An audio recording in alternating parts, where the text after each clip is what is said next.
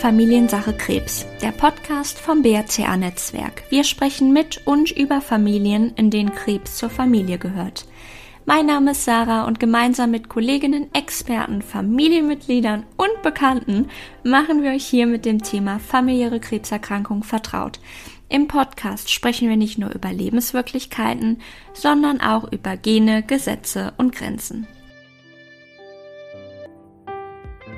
Ja, heute drehen wir den Spieß mal um, nachdem ich Ende letzten Jahres ja zu Gast in deinem Podcast war, um über meine BRCA1-Mutation zu sprechen, ist die liebe Elena heute zu Gast in unserem Podcast, um über ihre Erfahrungen zu sprechen, denn Elena hat sich ebenfalls einem Gentest unterzogen und ist nun quasi raus aus dem Schneider, mhm. denn bei ihr wurde keine Mutation festgestellt. Auch bevor wir darauf eingehen, Möchtest du dich vielleicht einmal kurz äh, vorstellen und auch verraten, welche Mutation grundsätzlich bei dir in deiner Familie liegt? Mein Name ist Elena. Ich bin freiberufliche Journalistin, also arbeite in der Medienbranche. Ähm, eigentlich so ein bisschen Fokus auf Lifestyle-Journalismus, mache viel Podcast-Produktion. Deswegen hatte ich auch jahrelang eben den Chaos King Podcast, wo ich ja mit dir das Interview geführt habe. Und ähm, ja, ich lebe in München und in meiner Familie, das habe ich tatsächlich erst im Zusammenhang mit dem Test erfahren, ähm, gibt es die BRC2-Mutation. Okay. Genau. Wahnsinn. Spannend. Mhm. Und du hast dich ja letztendlich dann für einen Gentest entschieden. Da gehört natürlich ja sehr viel Mut zu. Mhm. War das für dich von Anfang an klar, dass du getestet werden möchtest oder hast du erstmal so eine Pro- und Kontraliste angefertigt? Ich habe zwar eine Pro- und Kontraliste angefertigt, aber ich habe mich, glaube ich, echt schnell dafür entschieden. Mhm. Also ich habe, ich wusste, dass es sowas in die Art, in die Art, in der Art in meiner Familie gibt, weil mich mein Vater schon damals, als ich 19 war, darauf angesprochen hat. Mhm. Und ähm, meine Tante ist leider an Brustkrebs verstorben und meine Oma auch. Ja. Und mein Vater, also der die Bruder von meiner Tante, ähm, hatte sich damals auch testen lassen und war ah, positiv. Okay. Mhm. Was ja recht ungewöhnlich ist, dass sich Männer testen lassen. Testen lassen. Mhm. Ja. Und der hat mir das damals zwar mitgeteilt, ist dann aber kurz darauf an was ganz anderem verstorben. Mhm. Und dann habe ich das so, ich wusste das irgendwie immer, aber ich habe mich so überhaupt nicht damit beschäftigt. Gar mhm. nicht. Und als ich dann in die Recherche gegangen bin, weil ich ähm, was zum Thema Brustkrebs machen wollte in meinem Podcast mhm. vor einem halben Jahr, also zehn Jahre später, bin ich über dieses BRCA-Thema gestolpert und dachte mir, warte mal, da war doch was und habe dann nochmal rumgefragt in der Familie, ob es da eigentlich Infos zu gibt.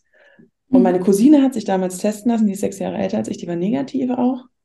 Und die, die, die haben sich aber alle daran nicht erinnert, weil es so lange her war. Und es war so, ist es jetzt eins gewesen, ist es zwei gewesen, man weiß es nicht mehr. Und ähm, dann habe ich aber da in München rechts der Isa anrufen können. Mhm. Die hatten damals auch meinen Vater, meine Tante und meine Cousine betreut. Ah ja. Und die hatten die ganzen Daten auch noch. Tatsächlich. Mhm. Und dann habe ich ein, mir einen Termin geben lassen. Spannend. Ja, die fertigen immer so einen Stammbaum an. Ne? Dann mhm. wissen die, glaube ich, immer relativ ja. schnell, in, um genau. welche Familie es geht. Ne? Ja. Du hast den Test dann gemacht. Äh, man muss ja immer so eine gewisse Zeit warten, bis man dann endlich das Ergebnis bekommt. Mhm. Wie ging es dir in der Zeit zwischen Blutabnahme und Befundbesprechung? Denn ich kann mich super gut daran erinnern, dass ich wirklich total nervliches Wrack war. Ich hatte vor der Blutabnahme eher Angst, tatsächlich. Ach, ehrlich? Okay. Weil Angst vor Nadeln generell oder? Nee, vor diesem Thema einfach so. Man okay. unterdrückt ja auch gerne so ein bisschen ja, was. Ja. Und, mhm. und, in dem Moment, wo ich wusste, ich habe den Termin und ich musste ihn auch nochmal nach hinten verschieben, weil ich krank wurde. Mhm. Ähm, und dann wusste ich halt, okay, ich werde jetzt diese Antwort wissen, wenn ich da hingehe. Und mhm. natürlich, es gibt ja die Möglichkeit, sich das nicht sagen zu lassen. Man kann den Test machen und dann trotzdem nach zwei, drei Wochen sagen, ich will es doch nicht wissen. Ja.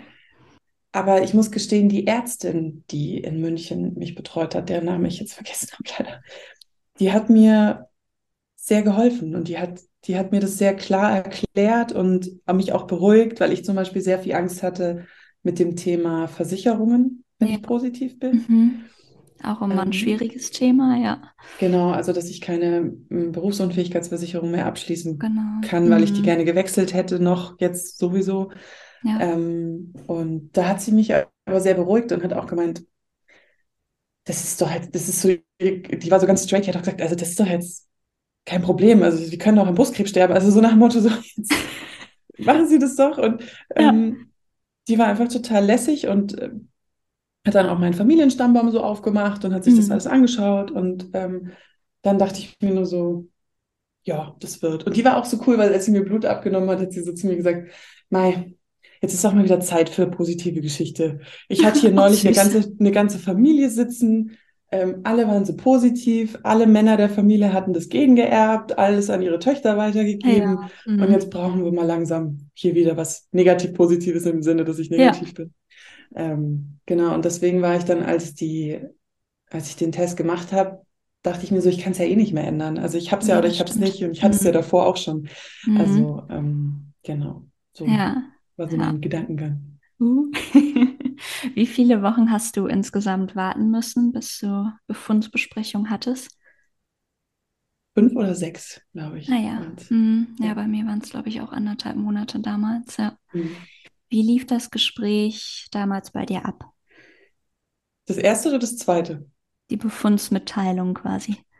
Oder das Ergebnis bekommen hast und anschließend wahrscheinlich eine fette Party geschmissen hast. Ja, das war sehr lustig, ähm, weil, weil es so ganz random war. Ich hatte eigentlich zu ihr gesagt, ich würde gerne in die Klinik kommen, mm. weil ich ungern dieses, weil sie hatte dann auch gesagt, wenn sie halt negativ sind, dann ist es ein ganz kurzes Gespräch. Wenn sie okay, positiv ja. sind, ist es ein mm. langes Gespräch. Ja, okay. Und ich habe dann gesagt, oh, ich arbeite von zu Hause aus, ich bin immer so viel zu Hause, ich würde gerne solche mm. Nachrichten nicht zu Hause. Mhm. Ja, ich habe es tatsächlich damals äh, auf der Couch erfahren, ja. Okay. Weil noch Corona Primetime war quasi und dann war es halt auch immer super kompliziert, da irgendwie vor Ort Termine zu Stimmt. bekommen und dann haben wir es dann telefonisch gemacht. Ja, es ist auch seltsam gewesen, so in den eigenen vier Wänden das zu erfahren, ja. Hättest du es auch lieber in so einem klinischen Umfeld gehabt? Mm, also im Nachhinein war ich dann doch froh, dass ich ja zu Hause war, weil man dann irgendwie direkt losheulen konnte und sich irgendwie ins Bett schmeißen konnte und ja. erstmal ein bisschen schmollen konnte. Und ähm, ja, aber natürlich, man, es war halt nur telefonisch, ne? Also die Ärztin, mhm. die mir das mitgeteilt hat, das, ja, über Telefon ist es halt komplett was anderes, ne, als wenn man da mhm. irgendwie sich gegenübersetzt. Das war schon ein bisschen seltsam, ne? weil da auch gar nicht dann so ein bisschen diese Empathie rübergekommen mhm. ist. Es war irgendwie alles sehr, sehr kalt, fand ich mein Gespräch und das fand ich irgendwie sehr ulkig, so im Nachhinein. Das glaube ich. Wobei bei mir Plot-Twist war es dann am Ende so, dass ich gerade in der S-Bahn saß, ah. um dahin zu fahren mhm. und mein Telefon klingelte. Oh und ich habe schon gesehen, dass das die Nummer von dem Krankenhaus ist. Also, ja. Habe ich jetzt den Termin vergessen? Ja, ja. Und mhm. diese betreuende Ärztin ist, wie gesagt, sehr straightforward. Und die war dann so am Telefon, sind Sie schon unterwegs, weil Sie sind negativ? In der S-Bahn. Das ja. ist natürlich auch eine Art und Weise, es zu erfahren. und ich war so, äh, äh, ich sitze schon in der S-Bahn. und dann sie so, ach ja, dann können Sie sich den Lappen auch gleich hier abholen noch. Und war das nicht irgendwie total merkwürdig? Also ich meine, das ist ja auch so im Nachhinein total, ja, der auffühlende Moment im Vorfeld. Mhm. So, oh Gott, oh Gott, jetzt ist es soweit. Und dann sitzt du in der S-Bahn und sagst, oh, sie sind negativ. Voll. War das nicht ich, mega merkwürdig? Ich musste auch anfangen zu weinen in der S-Bahn. Ja, das glaube ich. weil, weil ich so überfordert war in der Situation, weil ich war halt so, ähm, ja, ich, ich, ich ich habe mich halt so sehr gefreut, dass ich weinen musste, weil so eine große ja, Last abgefahren. Mhm. Ja. Und dann sitzt man so in der S-Bahn und versucht so ganz angestrengt und so ja, ja. als hätte man Heuschnupfen. Mhm. ähm, genau, ich bin dann aber nochmal kurz hingefahren okay, und äh, habe ja. mir, wie gesagt, einfach diesen Zettel geholt. Sie, sie war wahrscheinlich auch so, ich, ich will ihr gar nichts Böses unterstellen, ich verstehe es auch. Sie hat sich wahrscheinlich gedacht, braucht man Zeit für die Kranken und nicht für die Gesunden. So, das, das verstehe ich. Ja. ja auch. Mhm. Ähm, ja, sie hat dann noch zu mir gemeint. Gefertigt und fertig, ne? Genau, sie hat dann noch zu mir gesagt, ja, ähm, also hatte sie mir jetzt gesagt, das müsste ich noch als Journalistin nochmal quer kontrollieren eigentlich, mhm. dass ich dadurch auch, dass ich, wenn man aus einer BRCA-Familie kommt und negativ ist, tatsächlich eine sehr geringe, geringe Chance okay. hat, anderweitig noch an Brustkrebs zu erkranken. Okay, ja, da habe ich auch keine Infos zu, ne? Mhm. Da, das meine, sie ist in der Forschung tätig. Ich habe ihr das jetzt mal geglaubt. Ja, ja. Genau, und dann habe ich noch kurz mit ihr gequatscht, weil ich ein Bruder habe. Mhm. Also wann der sozusagen vielleicht zum Testen müsste und wie ich ihn vielleicht dazu bringe, sich mal zu überlegen, sich testen zu lassen. Ähm, und dann hat sie eben gemeint, naja, bei Männern, die haben ja ein bisschen erhöhtes Prostata-Risiko, können mhm. natürlich auch Brustkrebs bekommen, aber auch Thema Prostata. Mhm. Dann meinte sie, ja, bei denen ist das aber immer später erst Thema. Ja. Eigentlich BRC2-Mutation ist ja sowieso auch das Spätere. Genau. Mhm. Ähm, und deswegen haben, hat sie dann zu mir gesagt, geben Sie dem noch 10, 15 Jahre. Ah, und vielleicht kriegt er ja auch mal eine Tochter. Aktuell hat er noch keine Tochter mhm. oder keine leiblichen Kinder. Ähm, vielleicht überlegt er sich ja nochmal. Mhm. Also ist er im Moment so auf dem Standpunkt, ich möchte nicht getestet werden? Nee. nee. Also soweit ich das jetzt mit ja. ihm bespreche, ist er so, nee. Okay, ja. Ja, ja ich glaube, das ist wirklich so ein Männerding, ne? Also mhm. ich merke das halt auch so bei meinem Vater. Ich meine, er ist ja auch Mutationsträger und wenn ich dann irgendwie so erzähle, so, ja, ich habe hier wieder mit BRCA-Netzwerk, und der jedes Mal so, was für ein Netzwerk? Also, das geht auch so komplett an ihm vorbei, wo ich auch mal sage, na ja, also Vorsorgeuntersuchungen sind ja generell immer so eine ganz smarte mhm. Sache, ne? So mit Mutation, finde ich, sollte man da auch als Mann irgendwie so eine gewisse mhm. Vorsicht haben und da irgendwie sensibel für sein. Aber das ist bei Männern echt so eine Geschichte für sich. Ich glaube, da könnte man einen eigenen Podcast drüber machen. Wahrscheinlich, ja. Dein, wie, war das deine, deine Cousine? Väterlicherseits, genau. Väterlicherseits. Mhm. Und dein Vater ist, ist, ist Träger und die Mutter oder Vater deiner Cousine dann auch? Genau, ja. Mhm. Ja, also zwei Geschwister, die haben es beide. Mhm. Und dann damals hieß es immer bei uns, ja, nee, komm, das hat sich dann wirklich so richtig durchgezogen.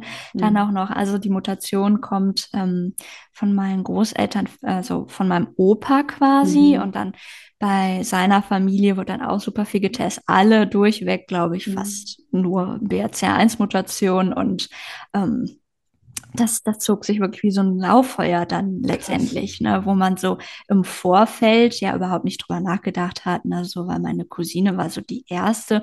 Und wenn man so, ich meine, ich mache ja auch viel Gesprächskreise, da, da kriegt man ja so viele Horrorstories mit, wie viele Frauen da schon irgendwie in der Familie gestorben sind oder Krebs hatten, haben, mhm. wie auch immer.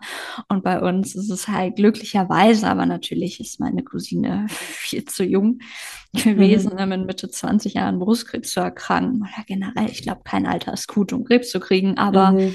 ne, das, das war dann so, auch bei meinem Vater, als er dann positiv war, dachten alle so, naja gut, die Sarah hat's da nicht. Irgendwann muss das ja mhm. mal aufhören. Ne? Und mhm. mir war halt von vornherein klar, dass ich auch Mutationsträgerin bin. Und mhm. ich mein Bauchgefühl, ich glaube, da haben wir ja schon in deiner Podcast-Folge mal drüber gesprochen. Es war so eindeutig, dass ich mir im Vorfeld auch schon Gedanken gemacht habe, okay, lasse ich mich operieren oder nicht? Oder wie geht's mhm. dann weiter? Ne? Das, das war schon alles quasi vorbereitet. Aber das ist interessant, weil die Fragen habe ich mir natürlich auch gestellt. Dieses, ja. lasse ich mich operieren, weil ich hatte ja das, mit dir dieses Interview ge geführt genau. und du hast mhm. dich ja sehr schnell operieren lassen und dir die ja. Brüste abnehmen lassen. Mhm. Und ich hätte mich dagegen entschieden erstmal tatsächlich. Echt Einmal, spannend. Warum? Weil BRCA2, weil okay. das halt diese mhm. spätere ist. Genau. Ja. Ähm, und die Ärztin hat mir auch erklärt, dass dadurch, dass bei mir alle Frauen, die sind zwar meistens daran gestorben, aber es ist tatsächlich immer erst mit Mitte 40 ausgebrochen. Okay. Mhm. Und dieses Muster ist anscheinend schon so, dass es sich weitergibt. Mhm, also wäre die ja. Wahrscheinlichkeit sehr hoch gewesen, dass ich noch in meinen 30ern, vielleicht, wenn es überhaupt klappt, weiß ich gar nicht, äh, Kinder kriegen, Familie und dann ja. ab 40 diese Entscheidung ah, ja. sehr, mhm, sehr genau. wichtig wäre. Ja. Aber auch diese, ich weiß, ich habe mit meinem Freund darüber gesprochen, ähm, so, der hat mir so einen witzigen Witz gemacht, als ich mit ihm drüber geredet habe und hat so meine Brüste angeguckt und hat so gesagt, nein. ähm, ja, weil, weil das natürlich auch ihn betrifft. Mir war das auch sehr wichtig, mit ihm darüber zu reden, dass er das auch weiß. Und dass, mm, ähm, dass ja, ich habe da damals kann. mit meinem Freund auch viel drüber gesprochen. Und er war immer so, also für ihn war klar, dass ich mich operieren lasse, mhm. so weil ich ihn auch quasi so ein bisschen erzogen hat, mhm. wenn man das so sagen kann. Und ähm, der meinte immer so, ja komm, nee, das gibt dann Upgrade. Er hatte dann meine Brüste tatsächlich auch zwei Namen gegeben und der mhm. meinte so, ja nee, das ist dann einfach ein Upgrade für die beiden Ladies. also es war irgendwie ganz süß. Er stand da echt äh, sehr hinter mir. Das ist cool. Ja. Was mich sehr be belastet hat, ist das Thema Kinderkriegen. Ja, mhm. ähm, das ist also das, auch ein Thema. das, klar, ich meine, bei mir ist ja jetzt mit einem Puff vorbei diese Sorgen genau. gewesen, mhm. aber dieses sich zu sagen, okay, äh, man nimmt sich, lässt sich Eizellen entfernen, wenn man mhm. dann eben doch früher Brustkrebs bekommt und eine Chemo durchgeht, ist es ja schwierig, Kinder zu bekommen. Genau, ja. Ähm, und das war so, das hat mich ganz lang beschäftigt. Das fand ich so unangenehm, weil ich wollte eigentlich mir noch nicht Gedanken darüber machen, ob ich Kinder will oder nicht. Mhm. Ich habe das so ein bisschen nach hinten geschoben auf die nächsten drei, vier Jahre. Ja, und ja. dass man das so plötzlich dann super schnell präsent, ne, das Thema. Mhm. Hast ja. du da schon eine Entscheidung getroffen, die du? Ähm, also du bist ja noch ein bisschen ist, jünger als ich. Ja, mein Freund ist ja vor zwei Jahren gestorben, deswegen ah, okay. ohne Partner unterwegs. Mhm. Und ähm, ja, also Kinder kriegen natürlich, ich habe mir im Vorfeld da auch keine Gedanken drüber gemacht, weil, boah, wie alt war ich? Ich war 23, als ich das Ergebnis bekommen habe. Und da mhm. dachte ich so, naja, also ne, alles gut. Und dann irgendwie hat man das Ergebnis und dann so auf einmal dann auch äh, die Chirurgin, die die Mastektomie bei mir gemacht hat, meint also, ja, und dann musst du jetzt langsam mal Kinder kriegen. Also die war da auch sehr salopp unterwegs. Mhm. Also komisch. Mhm. Und natürlich äh, von dem Moment an, wo ich wusste, okay, ich bin Mutationsträgerin, habe ich mir natürlich super viele Gedanken darüber gemacht. Und ähm, ja, ich würde gerne äh, künstlich befruchten lassen, außer es passiert jetzt irgendein Unfall und man wird mhm. schwanger, dann mhm. nicht, ne, weil natürlich auch das Leben mit Mutation ist lebenswert, aber ähm, wenn ich die Möglichkeit habe, das äh, meinen Kindern zu ersparen, dann mhm. werde ich das auf jeden Fall machen. Jetzt sagen die einen vielleicht so, okay, ja, aber mit der Forschung, irgendwann kommt die Genschere und so. Aber trotzdem, ne, es ist halt, man weiß nicht, wann es kommt und wie schnell es dann auch in Deutschland zugelassen mhm. wird. Mhm. Ne? Aber das ist äh, definitiv eine Option für mich und ich würde halt gerne Kinder haben. Und ähm, von daher, ich habe mir aber auch keine Eizellen entnehmen lassen weil ich halt irgendwie so auf dem Standpunkt bin, okay, ab dem Moment, wo ich vielleicht Krebs habe, ob ich danach noch Kinder möchte, ja, mhm. das ist für mich auch nochmal dann eine komplett andere Geschichte. Wenn man schon mal Krebs hat, ist es ja immer nochmal eine komplett andere Situation mhm. und dann würde ich vielleicht darauf verzichten. Mhm. Aber ich meine, jetzt sieht ja bislang alles gut aus und die Brüste mhm. sind weg, Eierstöcke sind, bleiben ja noch eine Weile erhalten. Mhm. Wir haben zum Glück auch keinen Eierstockkrebs in der Familie, deswegen hoffe ich jetzt einfach mal, dass das gut geht, mhm. bis ich dann mal eigene Kinder habe. Und ähm, ja. Das habe ich auch mich, ich hatte mich dann ich hätte dann diese kontroverse Entscheidung getroffen, also jetzt im Vorhinein, ob ich sie nochmal geändert ja. hätte. Ich, jeder darf seine Entscheidung ändern. Klar, auf ähm, jeden Fall. Mhm wenn ich positiv gewesen wäre, hätte ich trotzdem Kinder kriegen wollen, ja. ohne diese Testung, also mhm. diesen Gentest durchzuführen. Weil ich, vor allem mit der BRC 2, ich weiß nicht, wie es mit der 1er gewesen wäre, mhm. ähm, halt weiß, dass 45 Jahre auf dieser Welt sind trotzdem gigantisch toll. Ja, so. auf jeden Fall. Ähm, und, und ich, ich weiß nicht, für mich wäre das kein Ausschlusskriterium tatsächlich gewesen, mhm. gar keine Kinder zu bekommen oder, dieses, oder diese Angst, dieses Gen weiterzugeben, ja. Ähm, nicht so groß gewesen. Ja, spannend, ja. ja. Ja, ich, ich bin da auch immer, also wie gesagt, wenn es jetzt passieren würde, dann, mhm. dann wäre alles, also ich jetzt auch nicht abtreiben lassen oder so, aber die Möglichkeit habe, weil ich einfach auch weiß, welche Gedanken mich halt in der Zeit begleitet haben und also wenn ich mal ein Mädchen bekomme, möchte ich meinem Mädchen nicht irgendwie erklären müssen, so, hm, lass dir doch ne, vielleicht die Brüste irgendwann abnehmen. Mhm. Sicherer ist es so ungefähr. Ja. Ne? Ich meine, natürlich gibt es zwar die Möglichkeit der intensiven Vorsorge, aber ich bin da irgendwie Team prophylaktische Operation, muss ich ehrlich gestehen. Mhm. Und ähm, da auch einfach kein Gefühl mehr in der Brust zu haben. Und das ist halt, das sind natürlich irgendwie Konsequenzen, mit denen man leben muss. Und wenn ich irgendwie die Möglichkeit hätte, für meine Tochter ihr diese Entscheidung abzunehmen, indem ich halt von, von vornherein sage, okay, ne, wir, wir machen mhm. das alles künstlich und Töchterchen hat keine Mutation, dann wäre es natürlich total die coole Sache. Ne? Mhm. Aber gut, man weiß nie, was kommt in der Zukunft, nur mal schauen. Nee.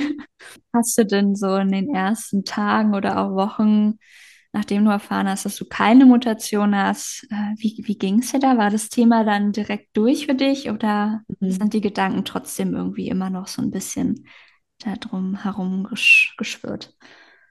Nee, für mich war es relativ schnell durch. Äh, ja. Mein erstes Telefonat war auch mit meiner Cousine. Wir ja. sind die einzigen weiblichen, also wir mhm. sind vier, vier Kinder, die aus, diesem, aus dieser Seite mit der Mutation kommen, zwei Jungs, zwei Mädchen.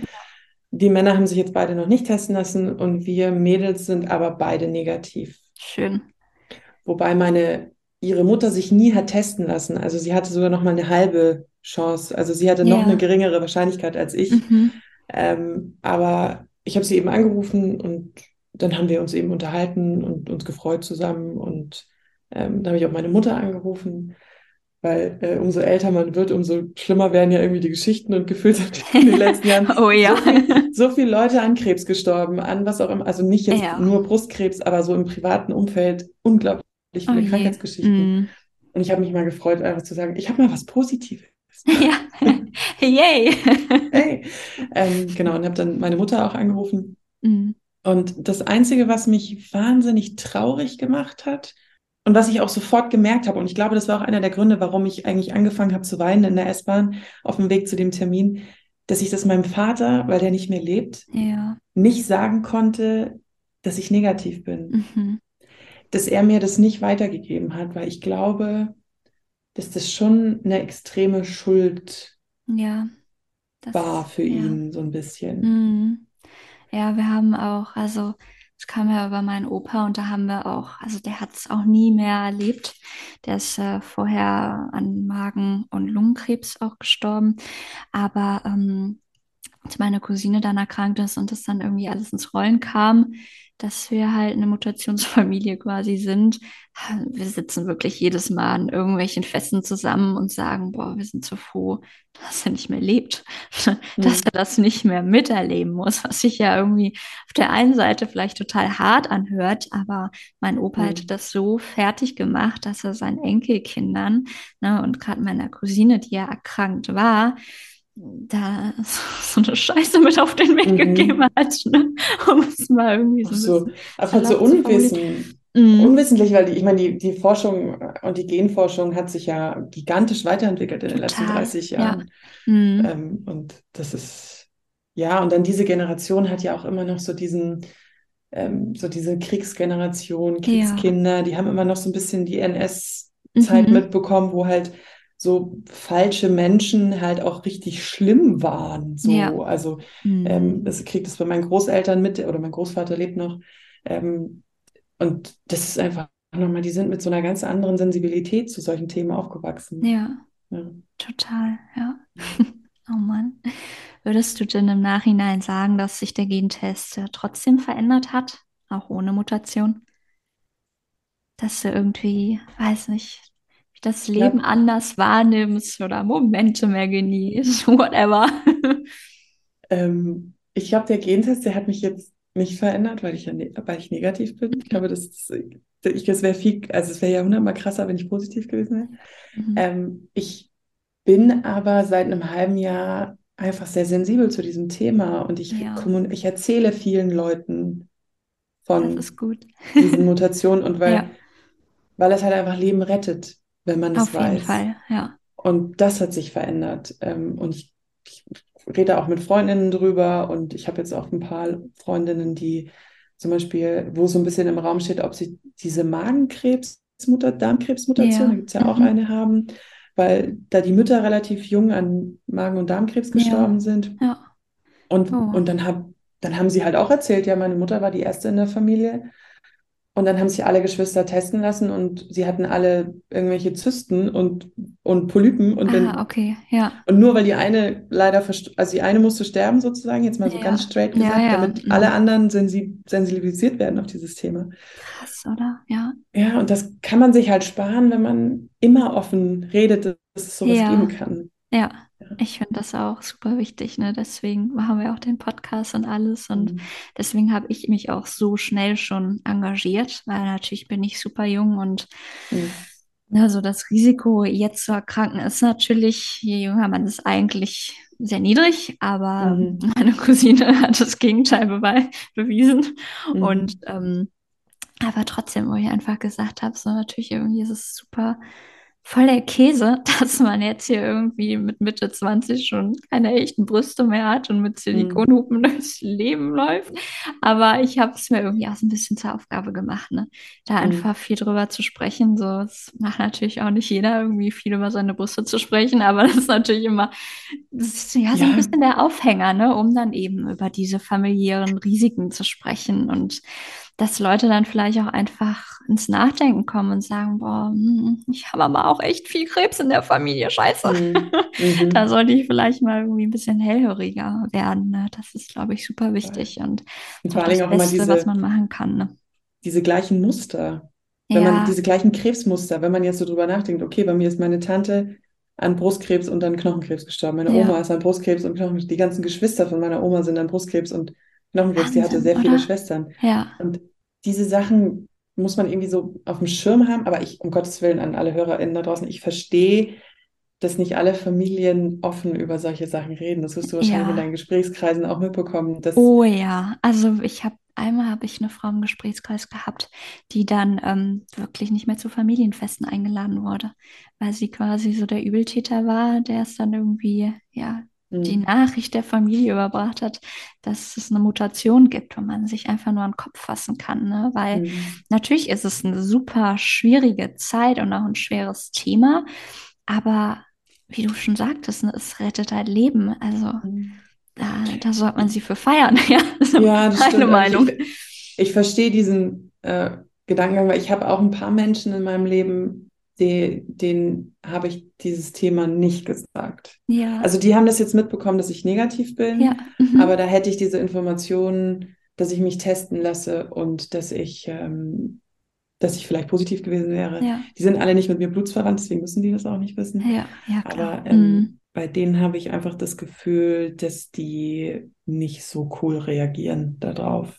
Krass, ähm, oder? Ja. Ich finde, also ich habe es halt auch ähm, im Freundeskreis erlebt, dass sich Leute abgewandt haben danach, mhm. äh, die mich dann komplett alleine gelassen haben, quasi, darunter meine beste Freundin, wo man sich auch denkt, so.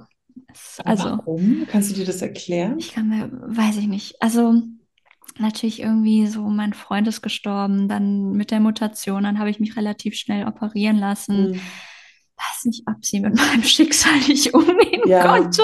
Ich, mhm. Weil, weil es nicht irgendwie in, in ihre mhm. Schicksalsschläge in Anführungszeichen mhm. gepasst hat. Ich, ne, so diese kleinen Dramen, ich, ich weiß es nicht, mhm. aber ähm, nachdem ich mich habe operieren lassen, hat sie den Kontakt zu mir abgebrochen. Ne? Wo man echt einfach nur, also ich bin heute noch fassungslos drüber, wenn ich manchmal drüber nachdenke, mhm. weil gerade in solchen Zeiten sollten halt Familie und Freunde für, für einen da sein. Ne? Das ist so wichtig, weil natürlich fällt man erstmal in ein Loch mhm. wenn man eine Mutation hat. Und also ich habe irgendwie, die, die erste Reaktion, glaube ich, bei mir war so, ah, ja, jetzt werde ich ja eh nicht alt, es ist ja, jetzt eh alles zu spät, ne? So, das soll ich noch für die Rente arbeiten gehen, so ja. ungefähr. So, aber es ist natürlich im Nachhinein totaler Schwachsinn ja. ist. Aber ne, so, solche Gedanken schwören einem natürlich am Anfang erstmal so Klar. durch den Kopf herum. Und da braucht man einfach irgendwie einen Halt. Mhm. Ja, und wenn sich dann Leute abwenden, ist es halt echt schwierig. Ne? Ja, Voll, das glaube ich. Ja. Shame on her. Ja. ja. vielleicht kommt sie in zehn Jahren ja zurück und plötzlich erklärt Oder hört jetzt die Podcast-Folge und sagt, ach Mensch, sorry. Ja, ja, weiß ich nicht manchmal. Aber ich, ich kenne auch Leute, die können mit Krankheiten nicht umgehen. Also es nee, sind auch Verwandte stimmt. von mir, keine Freunde, ja, aber Verwandte. Ja, ich auch in der Familie. Mhm. Die haben die haben da so eine Abneigung gegenüber, weil sie selber damit nicht klarkommen, mm. dass sie da überhaupt nicht drüber reden können. Ja, direkt, und, das Thema wird direkt abgebügelt mm. und fertig aus, ne? Ja, ja. Schwierig. Aber wobei ich bin immer der Meinung, wenn man darüber spricht, das macht es ein bisschen einfacher. Ne, weil man mal. Ich, ich trage mein Herz auch auf der Zunge. Ja, ja. relativ, ich wohne relativ easy, ja. ja. Würdest du denn so, ja, jetzt wo du weißt, okay, du bist ist raus aus dem Schneider. Was würdest du Frauen oder auch Männern, die sich dann vielleicht doch mal testen lassen wollen, gerne mhm. mit auf den Weg geben, die sich ja im Moment noch nicht sicher sind, ob sie einen Gentest machen lassen möchten oder nicht? Ich glaube, dass sich der Mut lohnt, ja, das ne? zu machen, mhm. weil die ich, ich, also ich habe einen sehr großen Glauben an die Wissenschaft. Mhm. Ich weiß, das haben nicht alle. Das ist ganz unterschiedlich und ganz individuell. Ja. Aber man ist ja, wenn man es hat, damit auf die Welt gekommen. Es ist ja das nicht, stimmt. was sich entwickelt. Genau. Und diese Tatsache kann man eh nicht mehr ändern. Ja. Und warum sollte man dann nicht in die Vorsorge gehen? Und die Vorsorge bekommt man eben nur als junge Frau oder als, als junger Mann auch, wenn man sich testen lässt. Ja.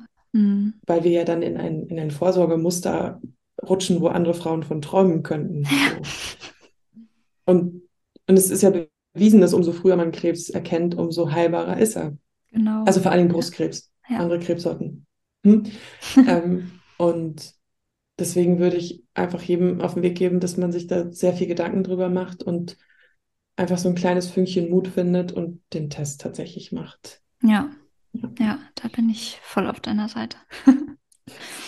ja, es ist, glaube ich, auch einfach wertvoll, ne? Mhm. Diese, ja, dieses Wissen, weil man eben danach so, wie du schon sagst, ganz andere Möglichkeiten hat, ne?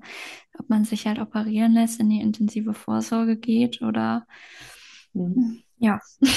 ja also, das sind ja zwei gute Optionen, die man machen kann. Und ähm, ja, also ich meine, wir sind ja ansonsten jetzt nicht wirklich irgendwie beeinträchtigt oder so, ne? mhm. ne? wie es vielleicht mit anderen Mutationen ist. Also es ist ja irgendwie eigentlich eine ganz nette Mutation im Vergleich mhm. zu, zu so anderen Mist, den es so gibt. Ne? In den Genen. Alzheimer-Gen, wo man dann weiß, dass man spätestens irgendwann Alzheimer bekommt oder so. Das ja, und man kriegt es dann halt nicht mit. Ne? Das finde ich halt mhm. halt auch ganz schlimm. Ne? So. Ich habe so das Gefühl, wenn ich mich nicht hätte testen lassen, das würde immer so unterschwellig schwelen. Ja weil ich ganz genau weiß, dass ich eine 50-50 Chance hatte, es zu haben oder nicht. Mhm. Und das ist schon belastend, glaube ich, auf Dauer. Ja. Und es gibt, ach gut, also ich bin, kann ja gar nicht hier so tun, als wäre ich keine Verdrängerin. Ich bin in ganz vielen Punkten eine hervorragende Verdrängerung. Äh, Verdrängung. Aber ähm, ich glaube, dass es immer wieder hochkommt irgendwie. Ja. Mhm. So. Wahrscheinlich ist man dann auch irgendwie bei jedem Ziepen in der Brust, denkt man sich, oh scheiße. Mhm ja, vielleicht bin ich ja doch Mutationsträgerin und jetzt ist es eh zu spät. Ja, dann, also, dann schwillt, schwillt, die Brust an aus hormonellen Gründen und man hat vielleicht irgendwie einen Knoten, weil, weiß ich nicht, eine Milchdrüse verstopft ist oder was auch ja, immer. Ja. Und dann mhm. kriegt man die Panikattacke seines Lebens und kriegt aber erst in acht, acht Wochen Termin für. Mammographie oder Abtasten und genau, da, ich, da hat boah. man dann den Salat, ja. Nee, das wäre auch nichts für mich, ja. Deswegen wäre tatsächlich aber auch die intensive Vorsorge nichts für mich gewesen, weil echt ähm, da viel zu, also nee, da würde ich mich ja dauerhaft bekloppt machen und auf den Knoten und auf die Diagnose warten. Nee, da, nee. Mhm. Deswegen, also ich bin auch Teamtestung. Mhm. Definitiv. Ja. Ja. ja, gut. Ja, damit kommen wir dann auch äh, zum Ende der heutigen Folge. Liebe Elena, vielen lieben Dank, dass du dabei warst und Sehr gerne. über deine Geschichte so offen und ehrlich gesprochen hast. Und ähm, dann würde ich sagen, ähm, liebe Zuhörerinnen, ihr wisst Bescheid, seid mutig und lasst euch testen. Und ähm, alles andere wird sich immer ergeben.